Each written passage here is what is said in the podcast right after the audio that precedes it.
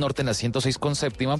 Y les quiero contar que Blue Radio y Star Niza te invitan este sábado 7 de diciembre acá al Cantón Norte a que pases una increíble apertura navideña alrededor de una exhibición Mercedes-Benz junto a la Sinfónica del Ejército, donde podrás disfrutar de una zona de bebidas calientes, pasabocas típicos navideños y muchos beneficios para que estrenes carro, ese carro que sueñas en esta Navidad. Adicional, Ustedes en Star Niza, ustedes en pueden escoger ese vehículo que se adecua tanto a su personalidad, a su gusto, el que va con usted. Y vea, algo muy importante, ustedes pueden venir hoy a preguntar por su vehículo, el que usted tanto sueña, y paga la cuota inicial en cuatro años, aplican términos y condiciones. Es algo muy importante que yo creo que a todos para esta época nos, nos sirve y nos conviene mucho, porque podemos renovar nuestro vehículo, o si va a ser nuestro primer vehículo, y aparte de eso usted puede pagar la cuota en cuatro años, o sea, puede planificar muchas cosas nomás con este simple hecho. Ustedes también van a encontrar acá una eh, cosas importantes, por ejemplo, como la clínica de servicio Estarniza, ubicada acá en el Cantón Norte en la 106 con séptima, y donde le van a ayudar a que ustedes puedan tener una inspección de 21 puntos para su Mercedes-Benz. Ustedes acá les pueden cambiar el aceite, revisar las llantas, alineación, los fluidos, todo. O sea, aquí hay cosas increíbles realmente. Y ustedes pueden también encontrar Pueden agendar su cita eh, de mantenimiento recibiendo beneficios al 350-208-8730, 350-208-3730 y ustedes pueden tener un 15% de descuento en repuestos y mano de obra. Estarniza se lo garantiza. Y por último, para que usted de pronto venga por ese detalle de Navidad, para ese ser querido, ese ser que usted ama, en esta Navidad Estarniza te hace brillar más que nunca con los accesorios originales de Mercedes-Benz. Visítenos en la boutique ubicada en el Cantón Norte, acá en la 106 con séptima y se pueden llevar todo con un 20% de descuento. Entonces, ya saben la invitación para que se acerquen hoy y mañana acá al Canto Norte con sus amigos de Mercedes-Benz. Continúen con voces y sonidos. Continúa el Car Fest Volkswagen. Del 5 al 8 de diciembre aún tienes la oportunidad de estrenar el carro que quieres con precios de aniversario. Increíbles planes de financiación y beneficios inigualables. Aprovecha estos últimos cuatro días. Te esperamos en todas nuestras salas Volkswagen Audi, Volkswagen, Honda o Hyundai del país. En el Gimnasio Moderno de Bogotá del 8 al 15 de diciembre, la gran feria en Casa de Santa te invita a vivir la magia de la Navidad y el talento de cientos de diseñadores. Ven con tu familia y vive una experiencia inolvidable. Recuerda, Colegio Gimnasio Moderno de Bogotá del 8 al 15 de diciembre en Casa de Santa. El diseño vive en esta Navidad. Invita a Blue Radio. Continúa el Car Fest Volkswagen. Del 5 al 8 de diciembre aún tienes la oportunidad de estrenar el carro que quieres con precios de aniversario. Increíbles planes de financiación y beneficios inigualables. Aprovecha estos últimos cuatro días. Te esperamos en todas nuestras salas Volkswagen Audi, Volkswagen, Honda o Hyundai del país. En el Gimnasio Moderno de Bogotá del 8 al 15 de diciembre, la gran feria en Casa de Santa te invita a vivir la magia de la Navidad y el talento de cientos de diseñadores. Ven con tu familia y vive una experiencia inolvidable. Recuerda, Colegio Gimnasio Moderno de Bogotá del 8 al 15 de diciembre en Casa de Santa. El diseño vive en esta Navidad. Invita Blue Radio.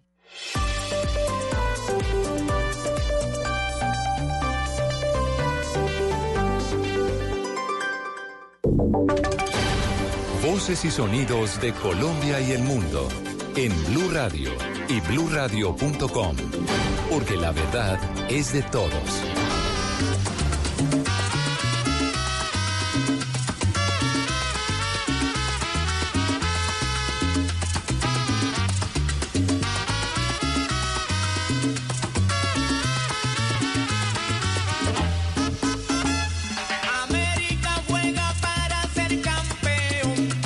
La tarde, tres eh, minutos. Bienvenidos a la información, bienvenidos a las noticias en esta jornada de sábado. Hoy es 7 de diciembre. Y con ambiente de fútbol les estamos presentando este resumen de las noticias más importantes. Hoy se conocerá quién va a ser el campeón del fútbol colombiano en el segundo semestre. El América quiere llegar a su estrella número 14 y dejar atrás 11 años sin títulos. Mientras tanto, el Junior quiere llegar ya a 10 estrellas y además ganaría eh, con este tres campeonatos seguidos. Sería una hazaña bien interesante y bien importante. Y nos vamos de inmediato para la capital del Valle del Cauca, todo el equipo informativo allí listos para presentarles a todos ustedes a partir de las 3 de la tarde todo lo que va a ocurrir con este partido que comenzará hacia las 4 y uno de ellos es Fabio Poveda, lo que se espera para el partido de hoy, Fabito. La definición por penaltis ha sido la protagonista en las finales donde ha participado el Junior en los últimos años. El año pasado no pudo vencer al Atlético Paranaense en la final de la Copa Suramericana. Luego, en la final ante Pasto, se volvió a definir por la vía de los penales. Allí se enfrascaron en un duelo Neto Volpi y Sebastián Viera. Hoy, Volpi defiende los colores del América y se vuelve a enfrentar al Junior en una serie definitoria. Mario Sebastián Viera habla sobre una posible tanda de los penales. Nosotros no pensamos en a veces pero si llega a pasar, los arqueros anteriores no tuvieron la certeza de sacarlo, mismo que nosotros sí. que nosotros vayamos a donde vaya el balón. El pitazo inicial de Wilmer Roldán sonará a las 4 de la tarde, pero recuerde que la transmisión de Blue Radio la puede vivir desde las 3. Desde Cali, Fabio Poveda Ruiz para Blue Radio. Muy bien, Fabio, quedamos pendientes entonces con esa transmisión, con los datos, con todo lo que atañe esta final que tiene muchísimos atractivos. La gran hazaña que podría eh, realizar el América de Cali después de haber estado en la B, llegando nuevamente al torneo eh, de la primera división con todas las dificultades que atravesó y ahora a punto de ser campeón y por supuesto también todo lo que tiene que ver con el Junior de Barranquilla que podríamos podría como les decíamos conseguir su tercer campeonato consecutivo. ¿Cómo se vive el ambiente a las afueras del Estadio Pascual Guerrero Víctor Tavares?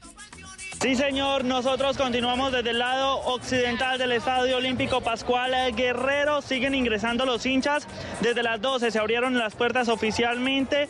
En ese momento comienzan los espectáculos artísticos. A la una de la tarde, como estaba previsto, pues iniciaba la presentación de Willy García. Más adelante van a venir otros artistas y, por supuesto, pues también las glorias de la América de Cali que hoy vienen y van a recorrer la gramilla del estadio celebrando y esperando que se lleven esa estrella esta tarde frente a Junior. ¿Cuánto queda el partido hoy?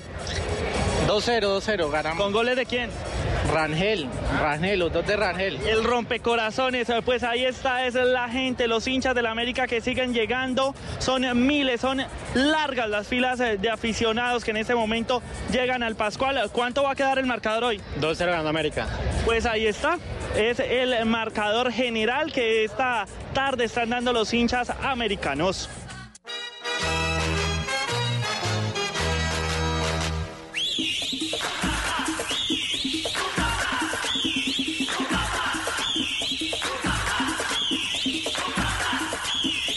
Una siete, la otra cara de la moneda tiene que ver con el Junior de Barranquilla, los seguidores y desde la distancia ya se están preparando para hacerle fuerza al Yuyu, al equipo tiburón que podría, como les decíamos, mm, Daniela, podría también realizar la hazaña, ¿no? ¿Cómo se está viviendo allí este partido, esta final, Daniela?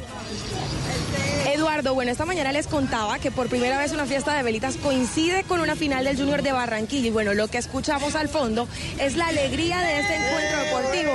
Hasta ahora me acompañan tres hinchas junioristas, uno barranquillero de pura cepa, una cachaca cambambera, que desde hace más de 35 años vino a disfrutar el calor de Barranquilla, y un coreógrafo que con 32 grados de temperatura recorre Barranquilla con la camiseta, con la camisa más bien de Julio Comezaña. Todos sueñan con la décima estrella que convertiría al Junior de Barranquilla en el tricampeón del fútbol colombiano. Precisamente me estaban contando que el tiburón hoy tiene un menú bastante particular. Celia Arbeleño, ¿cómo es que era este menú? Diablillo al ajillo para esta noche. Acompañado de chontaduro, un poquito de cholado y de ñapa champú. ¿El marcador para hoy cómo era?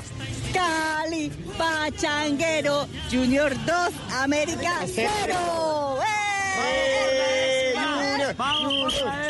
Ellos no son los únicos. La tradicional calle 72 está repleta de hinchas junioristas que hasta ahora continúan buscando sus accesorios para apoyar al tiburón.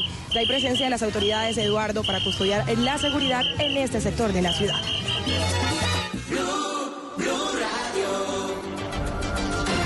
Y a la una de la tarde, en nueve minutos, avanzamos con otras noticias que han ocurrido a lo largo de esta jornada. Una de ellas tiene que ver con la situación muy difícil que están enfrentando hoy los habitantes del municipio de Barbacoas en el departamento de Nariño. Lamentablemente, por el desbordamiento de un río está prácticamente inundado todo el pueblo. Las imágenes son impresionantes. ¿Qué es lo último que han dicho las autoridades, Miguel López? Buenas tardes. Las lluvias persistentes que riegan a Nariño, sobre todo a la región del Piedemonte costero, terminó por subir como nunca antes visto el caudal del río Telembí, principal afluente hídrico de esa subregión del departamento. Los más de 12 metros de nivel hizo que el agua ingresara al área urbana de Barbacoas, causando estragos a su paso. Casas, colegios, escuelas y establecimientos comerciales también sufrieron los embates de la naturaleza. Por su parte, Gabriel España, director de la Dirección de Gestión de Riesgo de Desastres, reportó el hecho, aún sin cuantificar víctimas y daños materiales. Bueno, hasta el no tenemos cifras, estamos, estamos, estamos atentos a todos los organismos que nos están suministrando la, la información, estamos atentos al, al, consolidado eh, de los detalles del, del Consejo Municipal. Eh, lo que sí te puedo adelantar es que ahorita hasta este momento eh, se activó se activó el Comité Departamental de Manejo de Desastres, con el cual nosotros pues vamos a vamos a reunirnos y estar pendientes de, de todos los reportes para para poder tomar las decisiones pertinentes y atender a la población. Asimismo, quienes viven en carne propia la furia de la lluvia le contaron a Blue Radio sobre la triste experiencia que están viviendo. Lilo y Ortiz, docente y líder cultural de la región. El envío de el día de ayer empezó a subir su nivel y esta mañana amaneció, porque desde anoche empezó a subir sustancialmente el nivel y hasta el, hasta el colmo de que llegó a inundar casi el 70% de la población. Según lo entendido, esta es, una, esta es la, la, inundación más, más, más grande que ha dado en la historia de Barbacoa, más grande que la anterior, que fue catastrófica. Únicamente hasta las 5 de la tarde de hoy sábado se conocerá un consolidado de las afectaciones y las acciones que tomará el gobierno seccional y los organismos de socorro en favor de las víctimas de esa parte de Colombia. Son las, uh, es la una de la tarde y once minutos. A esta hora dificultades en el aeropuerto El Dorado de Bogotá. Está operando el terminal aéreo con baja visibilidad. Esto básicamente lo que representa es una disminución en la cantidad de vuelos que pueden despegar y aterrizar en una misma hora. Y eso obviamente trae traumatismos para la operación general en todo el país. También hay dificultades también por cuenta del clima en el eje cafetero. Hay una información de última hora que se está conociendo este mediodía, tiene que ver con una decisión de la Corte Suprema de Justicia que absolvió en primera instancia al ex senador Plinio Lano por el escándalo de Odebrecht. Marcela Peña. Mire, eh, la Corte Suprema de Justicia absolvió en primera instancia al senador Olano. Eh, la determinación fue adoptada por los magistrados tras considerar que no existieron elementos suficientes para demostrar la vinculación directa de Olano con el posible pago de sobornos por parte de la multinacional brasileña en el país. Las acusaciones originales decían que Olano habría sido parte del grupo de los llamados bulldozer, es decir, los políticos que habrían recibido plata de la multinacional a cambio de promocionar el avance de sus proyectos en Colombia, entre ellos la Ruta del Sol y obtener condiciones favorables en los contratos. Sin embargo, estas acusaciones no pudieron ser probadas ante los jueces y por eso se da la decisión de absolver al ex senador. Y ya que estamos hablando de información judicial, EPA Colombia, la youtuber, podría terminar en la cárcel por haber incumplido la orden de un juez que le prohibió utilizar las redes sociales. Todo esto después de que se grabara dañando una estación de Transmilenio en Bogotá. ¿Qué dicen los expertos sobre este caso, María Camila? Eduardo, recordemos que durante las protestas que ha vivido el país, EPA Colombia publicó un video en el que se veía cómo rompía los vidrios en las estaciones de Transmilenio y atacaba otros equipos tecnológicos de las estaciones. Ante esto, un juez decidió que ella no podría utilizar sus redes sociales y además debería presentarse una vez al mes ante un juez de conocimiento que le fue asignado. Y la influenciadora, a pesar de esa decisión del juez, publicó en sus redes sociales hace poco un video omitiendo la orden. Consultamos al abogado Francisco Bernate, quien aseguró que estaría cometiendo el delito de fraude a resolución judicial puede llevarla entre cuatro y ocho años de prisión. Pero lo segundo es que se está con la orden de un juez que le estableció la prohibición de utilizar las redes de comunicación o los medios de comunicación. En este caso, la Fiscalía General de la Nación puede señalar o puede solicitar ante el juez una audiencia y pedir que sea enviada Eduardo, y es que los daños que generó, según la Fiscalía, serían por 1.200 millones de pesos. Hoy es 7 de diciembre, esta noche la tradicional fiesta de velitas o también la fecha de la Inmaculada Concepción en el mundo católico. Por esa razón, las autoridades están lanzando una campaña para que se tenga especial cuidado con el tema de la pólvora, las quemaduras, los niños quemados, las noticias que no queremos dar durante esta, este cierre de año. El Instituto Nacional de Salud ya reportó que ya van 38 quemados, 38 quemados con pólvora en Colombia, entre ellos 12 menores de edad. Sin embargo, el subdirector del Instituto Nacional de Salud, que se llama Hernán Quijada Bonilla, advierte que esta cifra podría eventualmente ser mayor por el subregistro. Pero todavía hay que recordar que pueden ingresar nuevos casos, lo que nos daría pensar es que inclusive pueden llegar, podemos llegar a tener más casos que el año anterior. A la una de la tarde, 14 minutos, esta madrugada encontraron muerto en un potrero de Mosquera, Cundinamarca, a un joven que había desaparecido el 4 de diciembre y de quien no se tenían noticias. La familia por ahora solo sabe que lo encontraron con su cara muy golpeada, al punto que fue solamente reconocido por sus pertenencias. También encontraron muerto en las últimas horas a un ganadero en el municipio de Tarazá y a una mujer en un apartamento de Medellín, Valentina Herrera. Eduardo Jairo Humberto Gutiérrez Trujillo, de 53 años, fue el ganadero que encontraron sin vida y con heridas de arma blanca en la vereda Maracaná de Tarazá, en el Bajo Cauca antioqueño. Según el coronel Edison Rubiano, comandante del distrito de la policía en esta subregión, la víctima había sido reportada como desaparecida el pasado jueves 5 de diciembre cuando salió a trabajar y no se volvió a tener información de su paradero. La misma familia reportó el que no había llegado el día 5 y hicieron la averiguación y verificaron que, el cuerpo que el cuerpo había quedado en, en, el sector de la vereda. Finca El Topacio, vereda Maracaná. Este caso se suma al de una mujer quien aún no ha sido identificada y que fue hallada sin vida en un apartamento de Medellín tras el trabajo de los bomberos de controlar un incendio en este inmueble. En el suroccidente de Colombia hay varias noticias de orden público. En Miranda, Cauca, estalló una motocicleta bomba frente a la estación de policía. El hecho dejó un civil herido. Y en la vía que comunica los municipios de Caloto y Toribío, también allí en el norte del Cauca, fue asesinado en las últimas horas un comunero indígena identificado como Rubiel Paví Caso.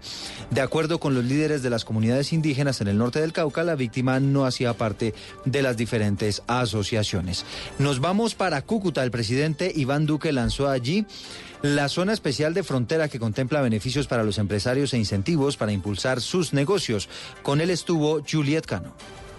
Los beneficios tributarios empezarían a entregarse a partir del próximo año para las empresas que incrementen su personal y lo mantengan los primeros cinco años. Pagarán 0% de impuesto a la renta y los cinco siguientes el 50%. Iván Duque, presidente de la República. Ya está la ley, ya está el decreto. ¿Qué se necesita? Que montemos acá para el departamento una verdadera agencia de promoción de inversión, porque se necesita ir a las empresas y mostrar los beneficios. Nosotros los vamos a apoyar en eso, incondicionalmente. La medida beneficia no solo a Norte y Santander, también a los departamentos de Arauca, Guajira y ciudades como Chocó y Quito. En el mundo la noticia tiene que ver con un escándalo gigantesco que hay en España. Por cuenta de uno de los programas de mayor sintonía en ese país, hablamos de El Gran Hermano. Resulta que hoy apareció un video donde una joven que participó en el año 2017 en este programa dice que uno de los participantes la violó. María Camila Castro, ¿de qué se trata? Eduardo, el programa Gran Hermano hoy está en medio de un problema ya que no pudo haber cometido un delito al no actuar frente a la posible violación de una de sus concursantes. Los hechos ocurrieron en 2017 durante la edición de Gran Hermano emitida en la cadena de televisión Telecinco, que los denunció y en esos momentos están pendientes de juicio. Un diario español publicó el video en el que la productora del programa mostraba a la joven las imágenes de la presunta agresión sexual por parte de otro concursante tras una fiesta en la que se había bebido alcohol y en la que se veía la reacción de la víctima ante esas imágenes que ella no recordaba. Ese es uno de los momentos donde le dicen que por su bien no puede salir este hecho a la luz. Han pasado casi dos años y todavía no hay fecha para el juicio, mientras yo sigo sin poder rehacer mi vida. ¿Por qué no me socorrieron? ¿Cómo pudieron verlo y consentirlo? ¿Por qué no me avisaron de lo que me iban a enseñar? ¿Por qué me dejaron viéndolo sola habiendo psicólogos? ¿Por qué lo dejaron a mi lado hasta la tarde del día siguiente? La víctima en sus redes sociales además publicó un texto en el que dice no entender las demoras de la justicia.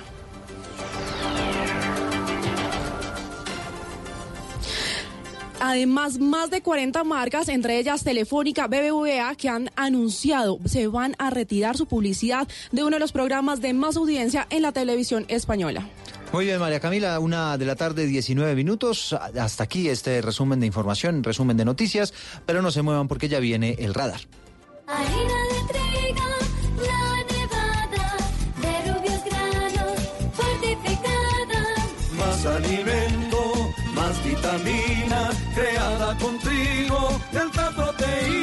Alimento fortificado con vitaminas B1, B2, hierro, niacina y ácido fólico. Desde hace 40 años entregamos para Colombia la harina con los mejores estándares de calidad y rendimiento inigualables. Harina de trigo, la nevada. Trabajamos pensando en usted.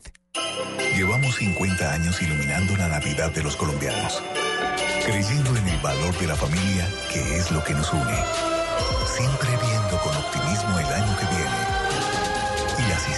Que vendrán. Tú nos ves, Caracol TV. Felices fiestas. Análisis, realidad, información en El Radar. Los hechos más importantes de la semana analizados a fondo. El eco de los acontecimientos. Un recorrido por lo que dice la gente con Ricardo Ospina. Aquí comienza El Radar en Blue Radio, la nueva alternativa.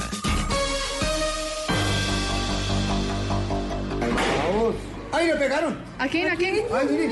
¿A quién? ¿A quién? ¿Cómo así? Le pegaron un tiro. Blue Radio revela las dos primeras declaraciones que rindió ante la policía el capitán del escuadrón móvil antidisturbios de esa institución que disparó y le causó la muerte al joven estudiante Dylan Cruz. En este momento hay una colisión de competencias entre la justicia penal militar y nuestra Fiscalía General de la Nación. Son ellos quienes deben dirimir quién asume la investigación. Nosotros lo que hacemos fundamentalmente ahora es mirar las causas de la muerte. Las eventuales calificaciones las tendrá que hacer el funcionario competente si es el caso para determinar o un archivo o una imputación. ¿Han visto lo que está ocurriendo con la oposición? Pero eso no debe sorprender a nadie. Yo en verdad no estoy sorprendido. Que entre ellos se acusen de corruptos, de cobrar comisiones, de robarse una plata, de robarse hasta la ayuda humanitaria. Creo que la estatura moral nos debe comprometer a dar la cara. Cada quien es responsable, sin duda, de sus actuaciones. De manera inmediata este Parlamento se pronuncia para investigar cualquier hecho que atente con los intereses sagrados del pueblo de Venezuela. Hoy niños no tienen comida, carajo. Hoy niños mueren de hambre, no tienen medicina, no tienen para ir al colegio. Culpa de la corrupción, coño. No quisiéramos que los niños, niñas, adolescentes tuvieran que visitar un hospital en esta época navideña y la familia se circunscriba solamente a protegerlos. Permítales disfrutar con tranquilidad esta paz en sus hogares sin utilizar la pólvora. ¡Ay, qué calor! Esperemos que sea una linda fiesta del día sábado porque nosotros vamos a dar todo por esta camiseta. Para la final, vamos para la final y vamos con toda. Usted está en El Radar en Blue Radio.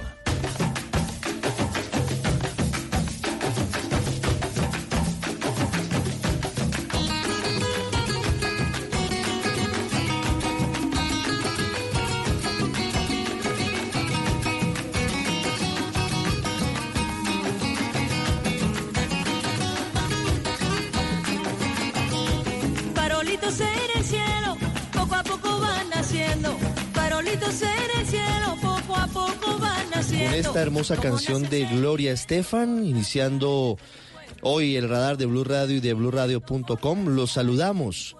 Hoy sábado 7 de diciembre los estaremos acompañando. Hoy comienza formalmente la temporada de las fiestas navideñas. Vamos a estar en las principales ciudades del país para saber cómo comienza el alumbrado, de qué manera hoy los caleños, los eh, paisas, los costeños, los bogotanos, los santanderianos, celebramos esta llegada del fin de año en el país. Vamos a estar en segundos además desde Cali, porque en muy pocos minutos comenzará la transmisión de Blue Radio del partido final de la Copa de nuestro país, de la Liga Profesional de Colombia entre la América de Cali y el Junior de Barranquilla. Y también vamos a hablar hoy de las declaraciones que revelamos en Blue Radio del capitán que accionó un arma de fuego con eh, un eh, elemento no letal que tristemente terminó causándole la muerte al joven Dylan Cruz el pasado 23 de noviembre. Por primera vez se habla de los nombres de los superiores, coroneles exactamente, que dieron las órdenes para despejar las manifestaciones que se adelantaban ese día en el centro de Bogotá, en medio de la segunda, tercera jornada del paro nacional. Y también vamos a hablar de la implosión de los sectores opositores en Venezuela, en medio de denuncias de corrupción que hoy ya tienen consecuencias penales, como nos va a explicar la fiscal general en el exilio, Luisa Ortega Díaz. Muchas gracias por estar con nosotros hoy sábado, día de velitas, en Blue Radio y BlueRadio.com. el alma, corazón que canta, corazón que sueña, lleno de esperanza y hombre en la noche buena, corazón que canta, corazón que sueña, lleno de esperanza en la noche buena. Usted está en el radar en Blue Radio. El sábado 23 de noviembre a las 3 y 40 de la tarde cayó herido de muerte Dylan Cruz, joven estudiante que estaba a dos días de graduarse como bachiller de un colegio distrital ubicado en el sur de Bogotá. Con una vida difícil, este joven intentaba de alguna manera llegar a la educación superior y estaba participando de las marchas que ese día, de acuerdo con varios testimonios, habían transcurrido de manera pacífica. El contexto era difícil, por supuesto. La noche anterior se había decretado un toque de queda en Bogotá, como no ocurría desde el 14 de septiembre de 1977, en medio del paro nacional que en su momento afrontó el gobierno de Alfonso López Miquelsen. Y también se había presentado la noche anterior a esa terrible fecha de la muerte de Dylan Cruz una oleada de terrorismo mediático a través de redes sociales, de pánico a través de mensajes de WhatsApp, hablando de supuestos saqueos que se estaban adelantando en algunas zonas de Bogotá y que finalmente no fueron ciertos. Todo eso para contarles que en medio de las marchas hubo denuncias muy graves sobre posibles excesos del Escuadrón Móvil Antidisturbios, desde la concentración que se dio en el Parque Nacional al principio de la jornada hasta el desenlace a las 3 y 40, como lo decimos, con la muerte de Dylan Cruz. Revelamos en Blue Radio dos declaraciones del capitán del ESMAD, jefe de escuadra, que fue quien accionó el arma calibre 12 que terminó causando la muerte a este joven. En ellas habla, entre otras cosas, de un contexto complejo. Lo que él dice es que prácticamente era un escenario de guerra y que para preservar su vida y la de los transeúntes, él decidió accionar esta arma en contra de los manifestantes. Admite que apuntó, eso lo dice el lunes 25 de noviembre, pero además por primera vez habla de nombres propios que tuvieron algún tipo de injerencia en el operativo. Superiores de él, por supuesto, habla del mayor John Alexander Socha Ayala, comandante de la región móvil de antidisturbios número uno. Habla también y es muy importante porque la orden de esta persona habría sido despejar todo el centro de Bogotá de marchas del coronel Néstor Raúl Cepeda Cifuentes, hoy comandante de las unidades de escuadrones móviles antidisturbios de la Policía Nacional, y también habla del coronel Javier Martín Gámez, hoy subcomandante de la Policía Metropolitana de Bogotá. Sandra Borda es internacionalista, profesora, comentarista de medios de comunicación, Sandra estuvo ese día en el centro de Bogotá y la hemos invitado hoy al radar para que nos cuente qué fue lo que ella vivió en ese día 23 de noviembre. Hola Sandra, buenas tardes. Hola Ricardo, muy buenas tardes. ¿Pudo leer la declaración del capitán del ESMAD? Sí, así es, con atención. ¿Qué puede decir sobre ella? Porque eh, lo que, lo que relata el capitán, primero en su informe de servicio, el domingo 24, y luego el lunes 25 en declaración juramentada ante la inspección de la Policía de Bogotá, pues como lo decía, pinta un escenario muy complicado de orden público. Sí, eh, pues yo creo que tengo varias cosas que decir sobre eso, Ricardo. Yo em, me sumé a la marcha de los estudiantes a la altura de la carrera séptima eh, al frente, justo al frente del Museo Nacional, por el Centro Internacional. y en ese momento, digamos, no alcanzó a pasar un minuto eh, de, la caminata por la séptima cuando ya empezó a haber gases lacrimógenos y he visto reportes de gente que estaba antes en la marcha a la altura del Parque Nacional y que también dice que desde ese momento, desde el momento que arranca la marcha en el Parque Nacional, eh, ya el, el SMAD estaba utilizando gases lacrimógenos. Después de ese momento yo seguí por toda la séptima con ellos y me di cuenta, yo estaba en la parte de atrás de la marcha de las últimas personas y me di cuenta que detrás de nosotros eh, seguía el ESMAD y seguía en la policía. Al llegar a la plaza de Bolívar, eh, el ESMAD para eh, y los estudiantes arman una línea, levantan las manos y empiezan a decir sin violencia, sin violencia. Eh, el SMAT se queda quieto por unos minutos, pero después empieza a utilizar los gases lacrimógenos con el objetivo de evacuar em, la, la, la Plaza de Bolívar sacan a los estudiantes de la Plaza de Bolívar, ya es la tercera vez que en el desde mi desde mi perspectiva, pues desde donde yo estaba viendo las cosas, el ESMAD utiliza los gases lacrimógenos en contra de los estudiantes. Eh, sobra recordar que a esa tercera vez, en ninguna de las dos ocasiones anteriores, ni en la Plaza de Bolívar, yo observé ninguna instancia de agresión en contra de los de los eh, de los miembros del ESMAD o agresión alguna en contra del, del comercio, de las personas eh, que se encontraban transitando por esa área. eso, contrasta, Sandra, con lo que cuenta el capitán ante, ante la policía misma, ¿no? Porque él habla, por ejemplo, de que cuando llegó a la Plaza de Bolívar, esto antes del episodio de Dylan Cruz, les dan la orden de dispersar a la multitud porque estaba intentando dañar la catedral y porque estaba intentando atacar a los transeúntes y al ESMAD. Sí, no, y eso, eso sí definitivamente no estaba sucediendo. Yo estuve todo el tiempo en la Plaza de Bolívar y estuve observando con mucho cuidado lo que estaba pasando y el mayor movimiento que yo observé fue un grupo de estudiantes que corría alrededor de la Plaza de Bolívar cantando cosas y, con banderas, pero no hubo en ningún momento ninguna instancia de agresión ni contra el ESMAD ni contra las instalaciones de, de ninguna construcción que hubiese allí. Ellos estaban ahí parados cantando, no estaban haciendo absolutamente nada más. Y, a eso le sumo, Ricardo, que después eh, en el desplazamiento que se da hacia la 19 con tercera, que se da por distintas vías, porque después de los gases lacrimógenos, digamos, los estudiantes se dispersan un poco y se vuelven a juntar más adelante, en ese escenario de la 19 con cuarta, tampoco estaban agrediendo al SMAT, que es parte de lo que dice eh, el capitán que da las declaraciones. él, hace ver la situación como una situación en la que el SMAT se estaba defendiendo, dice él, de objetos contundentes que les estaban lanzando los estudiantes y, y en ese momento, y tengo fotos, las publiqué en Twitter, el SMAT estaba frente a los estudiantes y los estudiantes estaban haciendo exactamente lo mismo que hicieron en la Plaza de Bolívar, que es armar una línea, levantar las manos y decir sin violencia, sin violencia. Y, solamente una cosa adicional, Ricardo, el, el capitán asegura que había estudiantes encapuchados. No había estudiantes encapuchados. Lo que sí estaban utilizando la gran mayoría de ellos que después entendí cuál era la importancia de hacer eso porque salí pues como muy muy afectada por los gases lacrimógenos era usar pañoletas encima de la nariz eh, y encima de la boca para que los gases lacrimógenos no los afectaran tanto eh, pero encapuchados estrictamente hablando no había o por lo menos yo no los vi Sandra, ¿usted pudo presenciar algo de lo que pasó por la calle 19, eh, digamos, eh, en momentos anteriores o posteriores al desenlace triste de Dylan Cruz?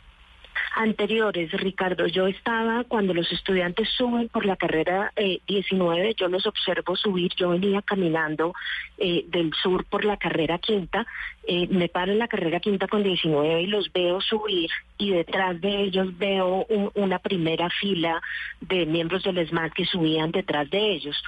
Los estudiantes siguen subiendo por toda la 19 y se ubican en esta rotonda de la 19 con tercera y esta fila de las yo me quedo en la 19 con cuarta, en la esquina, justo en la esquina donde pasa lo de Dylan después, yo estaba parada en ese semáforo y estaba observando que el, el SMAT, y estaban en motos en ese instante, arma una línea eh, justamente en la 19 con cuarta en el carril de subida eh, y empiezan a sonar sirenas, el video lo, lo tengo ahí colgado en mi cuenta de Twitter, empiezan a, hacer sonar sirenas y después de hacer sonar las sirenas lanzan eh, gases lacrimógenos. Eso hace que los estudiantes empiecen a correr para huir de los gases lacrimógenos de la tercera hacia abajo, es decir, en dirección occidental. Em, en el momento en el que empiezan a lanzar los gases lacrimógenos, yo también empiezo a correr hacia abajo eh, y me doy cuenta que una cuadra más atrás tenía otro escuadrón el SMAT, que también repele a los estudiantes que están intentando bajar huyendo de los gases lacrimógenos.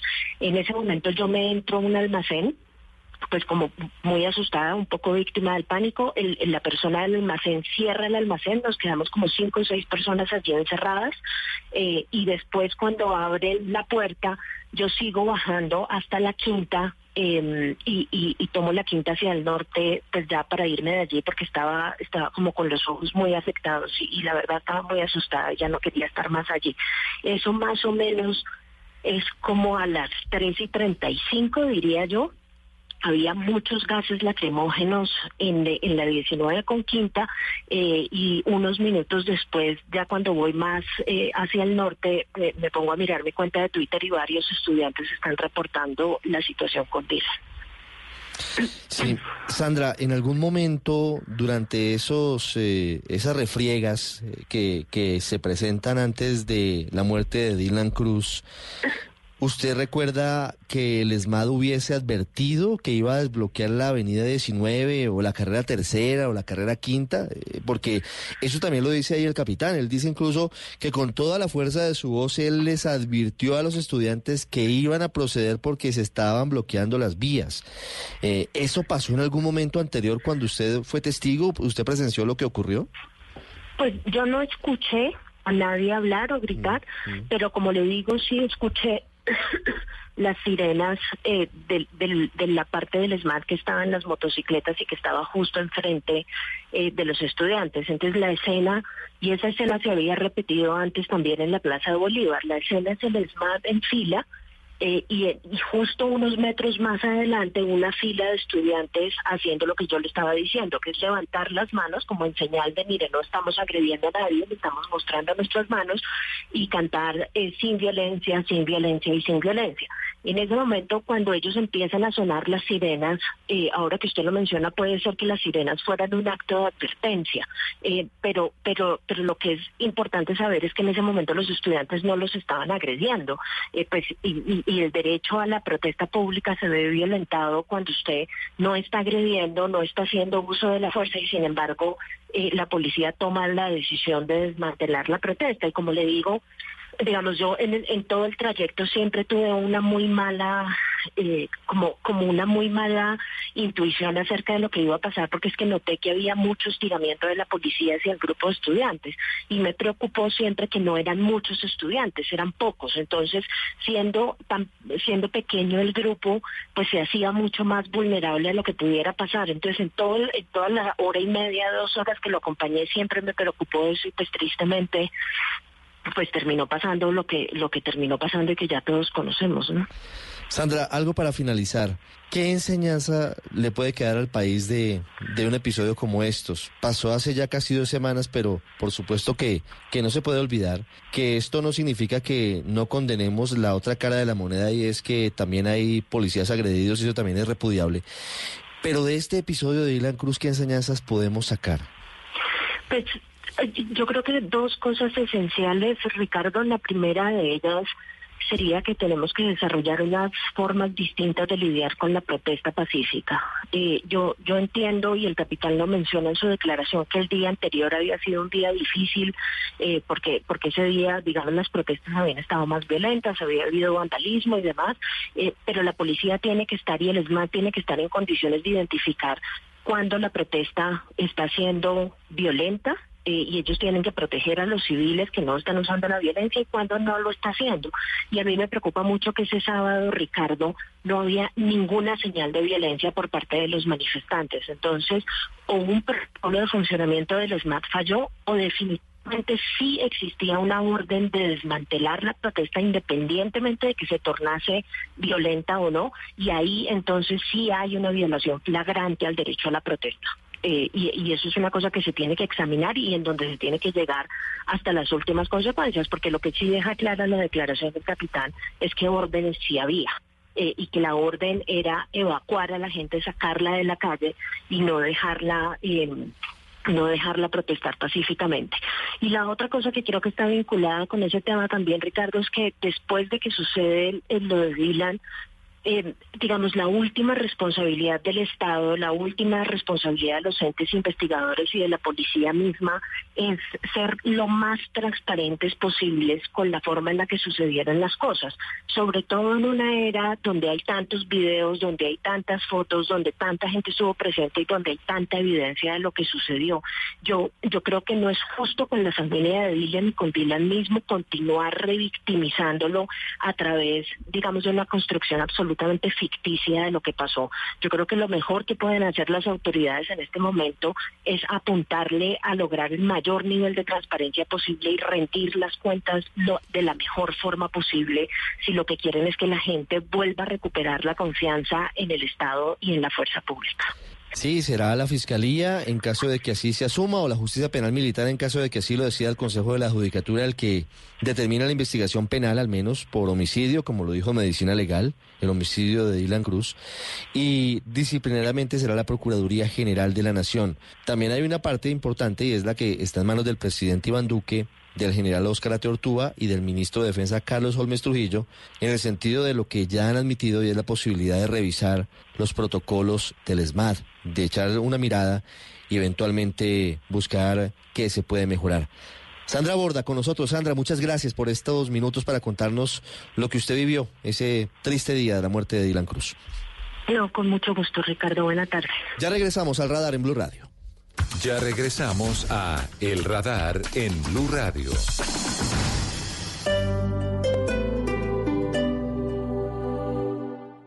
El Teatro Mayor Julio Mario Santo Domingo presenta al Donedin Consort del Reino Unido interpretando El Mesías de Händel con la participación del coro de la Ópera de Colombia, 7 y 8 de diciembre. Compre ya sus entradas a través de primera fila o en taquillas del teatro. Armonía, grandes conciertos Sura. Apoya a Bancolombia y Caracol Televisión. Invita a Blue Radio y Alcaldía de Bogotá. Más información www.teatromayor.org. Código PULEB IXF 805. Este domingo, en Sala de Prensa Blue. Dos de los mejores abogados del país nos dicen quién puede ser el próximo fiscal general de la nación. El dilema de cómo negociar con los líderes del paro que este domingo están de concierto y por qué nos va tan mal enseñando y aprendiendo ciencia, tecnología y matemáticas. Hablamos con expertos. Sala de Prensa Blue. Este domingo desde las 10 de la mañana.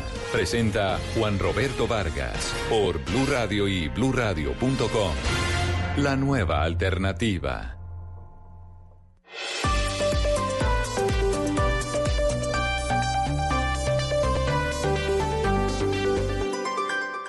Rica harina, rica harina, rica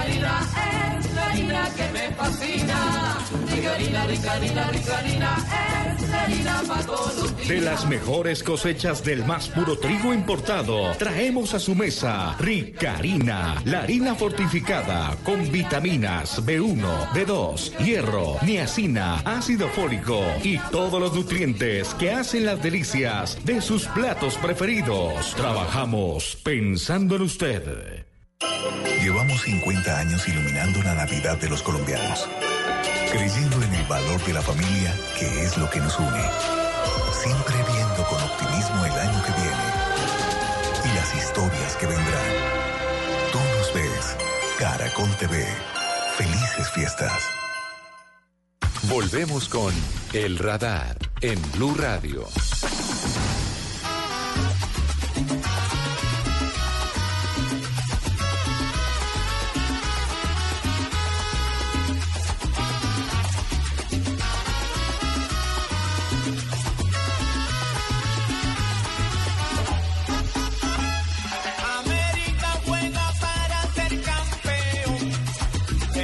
Esta música comienza a sonar cada vez más fuerte en Cali y en otras ciudades del país. Ya vamos a poner más adelante la música del rival de patio de hoy. Esta que estamos escuchando es la música del América de Cali que está a punto de salir a la cancha en el Estadio Olímpico Pascual Guerrero para el partido final del fútbol colombiano ante el Junior de Barranquilla. Antes de ir al Olímpico Pascual Guerrero, antes de ir a la Troja en Barranquilla para hablar con los hinchas del América y del Junior, Ricardo Rego, jefe de noticias deportivas de Caracol Televisión, y lo que está pasando, cómo analizamos, Richie, este partido, un partido muy parejo por demás. Buenas tardes. Hola, Tocayo. Bueno, me imagino que usted tiene ese corazón eh, a millón. Eh, porque más americano que Ricardo Espina, eh, ninguno. Así que me imagino, Tocayito, que es mucha la emoción. Además, porque estamos ya solamente a horas de que arranque justamente esta finalísima que realmente, y, metiéndonos en lo futbolístico, Ricardo y oyentes del radar, a esta hora, mm, me parece, a, mi juicio particularmente, que es una final bastante abierta. Esto está 50-50 un junior eh, hecho eh, para jugar partidos como estos. Yo creo que eh, el junior de Barranquilla, jugando bajo presión, ha, ratificado su, su, capacidad, su experiencia. Los dos últimos títulos que ha conseguido, los del bicampeonato, los ha cerrado en condición de visitante y eso aspira el, equipo barranquillero el que dirige Julio Avelino Comesaña. Miren, en la conferencia de prensa del día anterior, eh, Roberto Peñalosa, el asistente técnico eh, del Junior, eh, hacía alusión a los cinco puntos que consiguieron en cuadrangulares como visitantes y eso en cifras y en tendencia habla, habla de la fortaleza de un equipo como el Junior fuera de su patio, fuera de su casa. Lo cierto es que a Peñalosa también hay que decirle que en el partido de ida en la final, frente al América, allá en el Metropolitano, se vio un Junior diezmado físicamente. A mí me parece que ese puntualmente, Ricardo, puede ser eh, talón de Aquiles del el Junior de Comesaña. Eh, si en un rato las diferencias en campo, la dinámica la capacidad de lucha y, de entrega y de agresividad del América eh, en, la, en la cancha puede en un momento determinado eh, hacer mella. Pero bueno, esto es fútbol. La verdad, eh, Richie, es que también América tiene sus armas. va a contar con Dubán Vergara, usted lo sabe. regresa en buena condición. Y un Dubán Vergara en plenitud, con un Michael Rangel en el eje ofensivo del América pues eh, la verdad es que son palabras mayores. Me parece que ese también puede ser un punto de inflexión valioso para la América de Cali. Con Carrascal importante, y eso se espera hoy, que Carrascal sea ese volante determinante, que mande en la mitad de la cancha, que sea el hombre del primer pase, que le dé profundidad y claridad a la América. En esta fiesta que estamos viviendo eh, aquí en los alrededores del estadio eh, Pascual Guerrero, no hay una boleta, usted bien lo sabe, la reventa ha sido monstruosa, digamos que ha hecho el agosto, apenas ahora arrancando diciembre, pues los revendedores en un momento determinado. Y a la expectativa, Richie, de lo que va a ser esta finalísima, Pita Wilmar Roldán. Árbitro FIFA, recordemos que el VAR va a estar en acción, así que hoy se, hoy se certifica el Pascual Guerrero para VAR ya podrá eh, tener eh, juegos internacionales. Bueno, se vendrá la Copa América y allí seguramente puede ser una alternativa también si la ayuda tecnológica va a estar en el torneo. Así que lo veremos. Primero lo primero, Richie, un abrazo a la distancia. Siga haciendo fuerza a ver si su mechita consigue la 14 o si el Junior logra cazar la estrella número 10 y el tricampeonato aquí en suelo caleño. Un abrazo y saludos a todos en el radar. Sin duda, Richie, gracias. A las 4 en punto rueda el balón en el Pascual Guerrero. A las 3 en punto comienza la transmisión a las 3 de la tarde. Aquí en Blue Radio, en minutos, vamos a las afueras del estadio. Alejandro González, con la gente, con el ambiente. Ricardo, los saludo desde el lado noroccidental del Estadio Olímpico Pascual Guerrero. Hay mucha fiesta por las calles de Cali. Ya se abrieron las puertas de este escenario deportivo que de a poco se empieza a colmar de espectadores. Aún algunos revendedores están vendiendo las últimas boletas por aquí, por los alrededores del estadio, que tienen en su poder. El barrio San Fernando está completamente teñido de rojo y hay mucha expectativa por lo que puede ser un nuevo título para los Diablos Rojos. Vamos a preguntarle a los aficionados por su expectativa del partido de hoy. ¿Cómo queda esta final hoy entre América y Junior? Nos sentimos optimistas porque creemos que el América hoy tiene la ventaja en cuanto al, al Junior. ¿Usted cómo se siente en este momento eh, previo a esta final? Con todas, si Dios quiera más la vuelta. De Bogotá venimos a dar la vuelta para el mundo. De América enamorada. Son cosas del corazón. Aquí seguimos preguntándole a los aficionados cuál es su expectativa para el partido de hoy. 2 a 0, marcador final. Gol de Rangel. Rangel, goleador de la Liga Colombiana. En este momento, 1.500 policías custodian los alrededores de este escenario deportivo y la alcaldía de la ciudad dispuso dos pantallas gigantes para los aficionados que no pudieron ingresar. Por otra parte, la industria de licores del Valle desde hoy distribuirá una botella conmemorativa a la América y los comerciantes de los establecimientos nocturnos esperan que las pérdidas que les dejó el paro se puedan recuperar con esta fiesta deportiva. Este fue un informe de Alejandro González para el radar.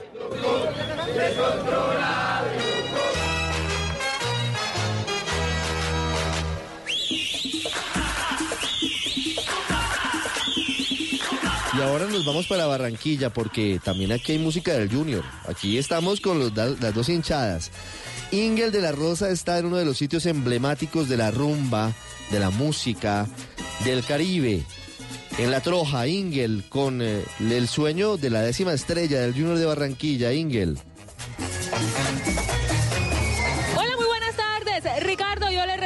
Desde La Troja, Templo Salcero en Barranquilla y sede juniorista, eso sí, por excelencia.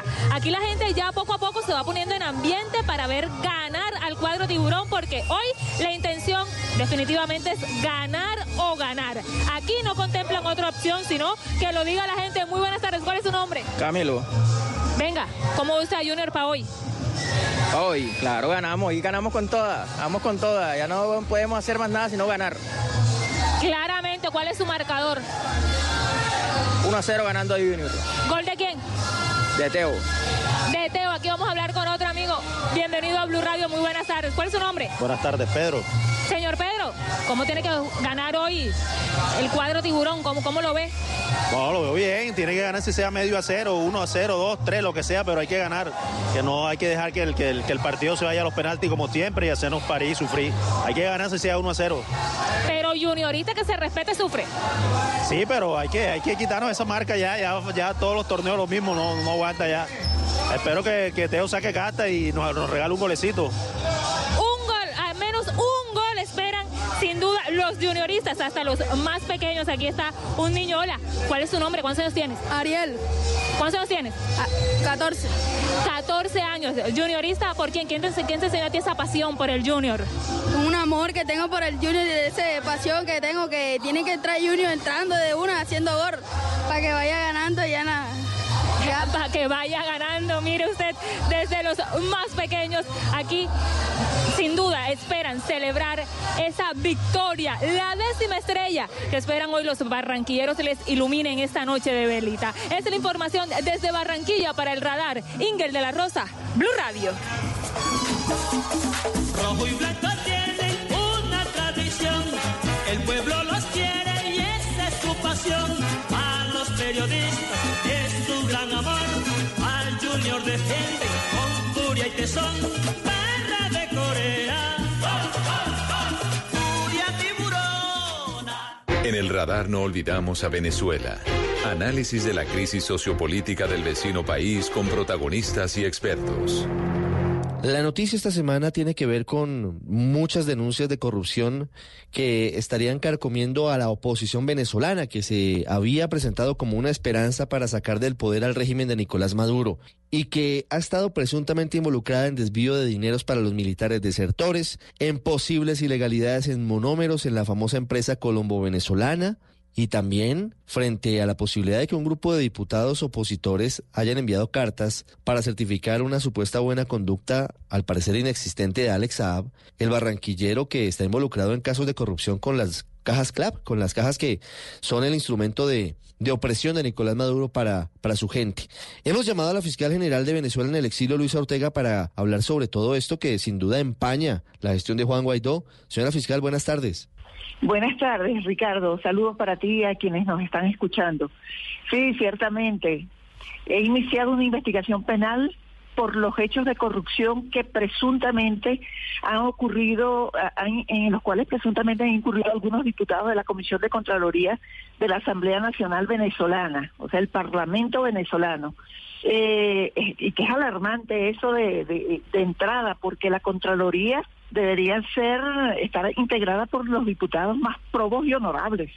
Estos hechos están relacionados con el cobro de dinero por parte de estos diputados o de algunos de los diputados a Alex Saak, que él es un colombiano, y a Álvaro Pulido y a otros relacionados con Alex Saak por supuestamente liberar de responsabilidad a ellos, de responsabilidad penal en el caso de los CLAP, los CLAC son las cajas de alimentos que se distribuyen en Venezuela. Por cierto, que me alarma también que estos diputados ni siquiera sepan cuáles son las, sus funciones, que no sepan que ellos no pueden exonerar de responsabilidad ni penal, ni civil, ni administrativa a nadie. Eso no es función de los certificados, ni mucho menos expedir certificado de buena conducta.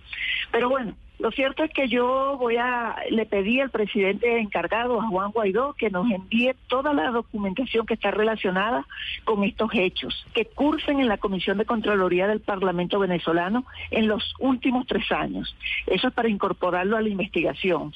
Y vamos a presionar a todos los niveles, a la Asamblea Nacional, a los partidos de oposición, para que cooperen en el desarrollo de esta investigación.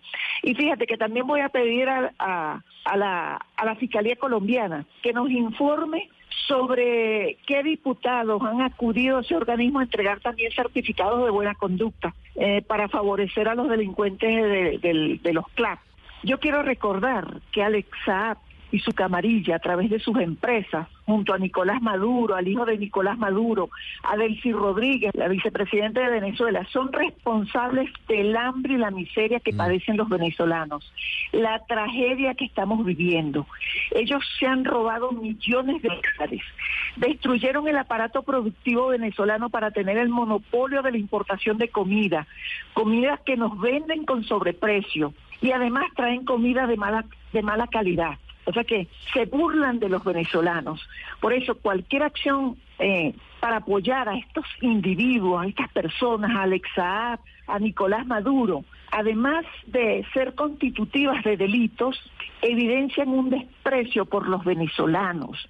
¿Hay una explicación para todo esto? Quiero decir, eh, ¿cómo es eh, entendible que diputados de partidos políticos en teoría opositores a Nicolás Maduro que lo que buscan es la salida del régimen que hoy gobierna Venezuela, terminen certificando una aparente y falsa buena conducta de esas personas que son procesadas por posible corrupción con las cajas de alimentación para los venezolanos, que además son un mecanismo de opresión y de sometimiento para millones de personas. Eh, ¿Cómo se entiende eso? La información que nosotros tenemos es que ellos han recibido dinero por otorgar esos certificados de buena conducta. Eso es una, un delito en Venezuela, eso es corrupción.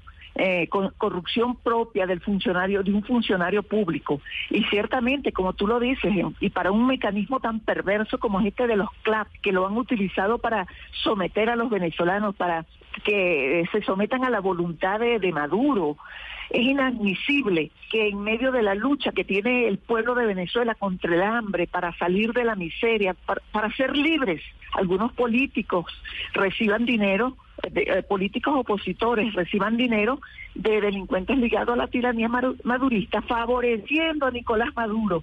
Fíjate, eh, quería aprovechar para decirte también que estoy detrás de varios casos eh, recibí una denuncia en el Ministerio Público en el exilio eh, para investigar también los presuntos manejos irregulares en monómeros, la empresa que está ubicada aquí en Colombia. Yo también voy a, a dirigir una comunicación al fiscal general de Colombia porque si hay hechos irregulares cometidos en monómeros, eso es en el Estado colombiano, o sea, en, territorio colombiano, por lo que también deberían investigarlo aquí en Colombia.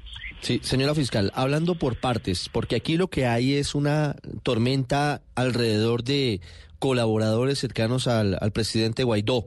Por una parte, la salida intempestiva de Humberto Calderón Berti de la embajada en Colombia, las denuncias que él hace muy serias sobre posibles casos de corrupción en el manejo del dinero que se utilizó para ayudar a los militares desertores de Nicolás Maduro el 23 de febrero. Por otro lado, están las fichas del rompecabezas de los diputados de la Comisión de Contraloría que habrían entregado sus certificados de buena conducta a Alex Saab. Y por otro lado está el tema monómero para organizarnos un poco, ¿usted ya tiene algún tipo de elemento hoy para iniciar investigación en el caso de lo denunciado por el ex embajador Calderón Berti del posible manejo irregular de dineros para los militares en Cúcuta? Eh, no, eh, este, es un este es otro elemento. sí, es un elemento adicional, sí señora. Sí, e, esa, esa investigación también la puede asumir usted a pesar de que haya ocurrido eventualmente ese delito en Colombia por tratarse de dineros venezolanos hay un problema de competencia.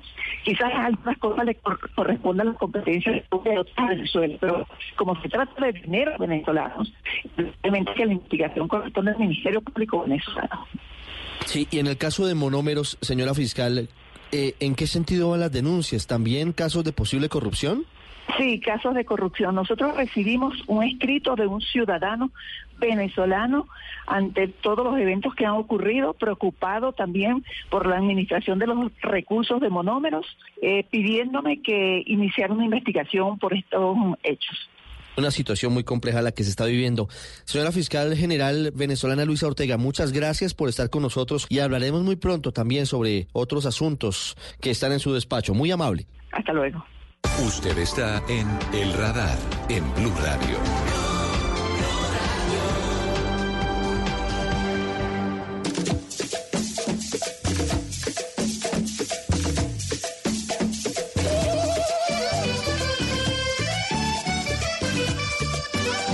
El país está en otro tono. En minutos llega el equipo deportivo de Blue Radio para la gran final del fútbol colombiano. Ya hemos hablado de lo que está pasando a esta hora en Cali pero esta noche comienza formalmente la Navidad, podríamos decirlo de esa manera. Se celebra la fiesta de velitas que tiene un significado religioso para muchos, tiene un significado familiar para otros y por eso vamos a conocer cómo se preparan varias ciudades del país para esta celebración. Comienzo en Cali, Hugo Mario, ¿qué tienen previsto hoy? Porque además de, de la gran fiesta que ya está viviéndose en el Pascual Guerrero, también comienza la Navidad en Cali. Sí, señor. Fiesta roja hoy sábado en Cali, Ricardo, pero también la tradicional fiesta de las velitas, las familias en los barrios.